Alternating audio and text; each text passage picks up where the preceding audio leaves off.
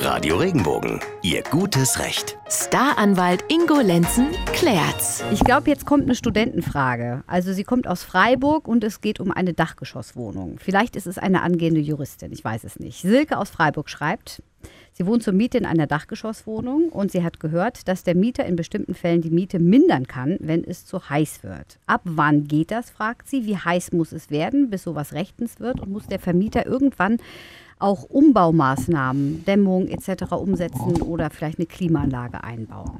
Also tatsächlich im Moment zur, zur jetzigen wirklich heißen Jahreszeit ein brandheißes Thema. Viele von den Mietwohnungen sind einfach zu warm, überhitzt. Merkt man daran, dass man kaum mehr schlafen kann. Ähm, und tatsächlich hat der Mieter auch bei bestimmten Voraussetzungen die Möglichkeit, die Miete zu mindern. Es gibt eine Gerichtsentscheidung, die sagt, wenn die Wohnung über 30 Grad heiß ist, dann hat der Mieter das Recht, die Miete zu mindern. Und zwar, und das wollt ihr jetzt natürlich auch wissen, um wie viel. Also dieses Gericht ging in seiner Entscheidung jetzt mal von 20 Prozent aus. 20 Prozent Mietminderung ist okay. Wenn wir uns jetzt die Frage von der Silke weiter angucken, dann sagt ja, sag mal, muss denn dann der Vermieter irgendwann auch mal Umbaumaßnahmen machen? Ja klar, offensichtlich ist ja die Wohnung entweder schlecht gedämmt ähm, oder aber es ist keine Klimaanlage drin und das ist ein Mangel an der Wohnung. Und den muss er beheben, damit äh, diese Überhitzung nicht nochmal auftaucht und eben nicht wieder Gefahr läuft, dass die Miete gemindert wird. Jetzt könnte sich der windige äh, Vermieter ja ausrechnen, also ob die jetzt da zwei Monate im Jahr 20 Prozent kürzen, macht bei einer Miete von 1000 Euro insgesamt 200 pro Monat aus, also 400 Euro. Wie viel müsste ich investieren für eine Klimaanlage? Und wenn es dann 6000 sind, dann wird er sich das schon überlegen, weil dann könnte, könnte er auch 15 Jahre Mietminderung hinnehmen. Und was ist, wenn ich per Handschlag sage, ähm, pass mal auf, so und so im Sommer sieht so und so aus. Du nimmst aber nicht diese 20 Prozent in Anspruch. Kann man sich da irgendwie vorher einigen? Nee, ne? Ach so, dass man von vornherein sich darauf einigt, mhm. dass die Miete dann im, ja klar kann man das. das also wenn der Vermieter okay ist, ja, der sagt, hör mal, du, ich weiß genau, die Wohnung ist im Sommer eigentlich nicht erträglich.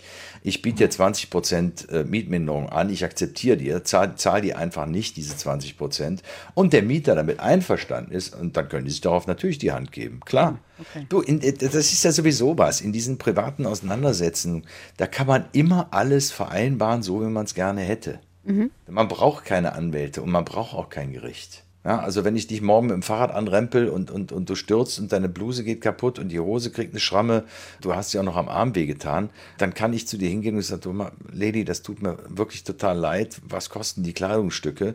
Ich zahle dir neue. Und dann mhm. sagst du zu mir 300 Euro.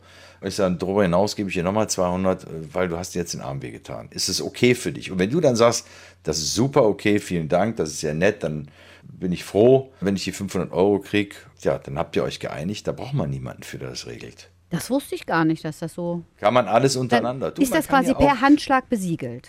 Ja, klar, das ist ein Vertrag. Der Handschlag ist ein Vertrag. Ah, okay. ja. So, und man kann auch, ganz ehrlich, man, man kann sich ja auch, aber das wissen ja, so, wissen ja bestimmt ganz viele, gerade in so Trennungsfragen oder Scheidungsfragen, da muss man nichts über die Anwälte regeln. Wenn, wenn die Frau einen Unterhaltsanspruch hat und er will auch bezahlen und die beiden werden sich über die Summe einig, dann brauchen die niemanden, der es berechnet, ob es okay ist oder nicht. Die kann sagen, komm, gib mir 1500 und der sagt, gebe ich dir gern, bist du damit zufrieden? Ja, und dann machen die halt 1500, da brauchen wir keinen Streit. Also erst wenn es Knatsch gibt, wird das dann meistens. Ja, aber das ist ja eben das, ne? Mhm. Den Knatsch gibt es ja immer nur, weil sich einer benachteiligt fühlt oder aber, Dauer weil der Einfluss von außen ja. Ob jetzt von Freunden, Familie oder, oder, oder Anwälten, wem mhm. auch immer, zu groß wird und dann eben, es das heißt, ich bin benachteiligt worden. Und das ist ja immer der Grund, weshalb der Stress losgeht. Ne? Wenn einer meint, er wird benachteiligt. Letzte Eitelkeit kommt auch oft rein. Ja. Das kommt auch noch dazu, ja. natürlich. Klar, klar. Also Tipp an den Vermieter von Silke aus Freiburg, ne? 20 Prozent über die Sommermonate.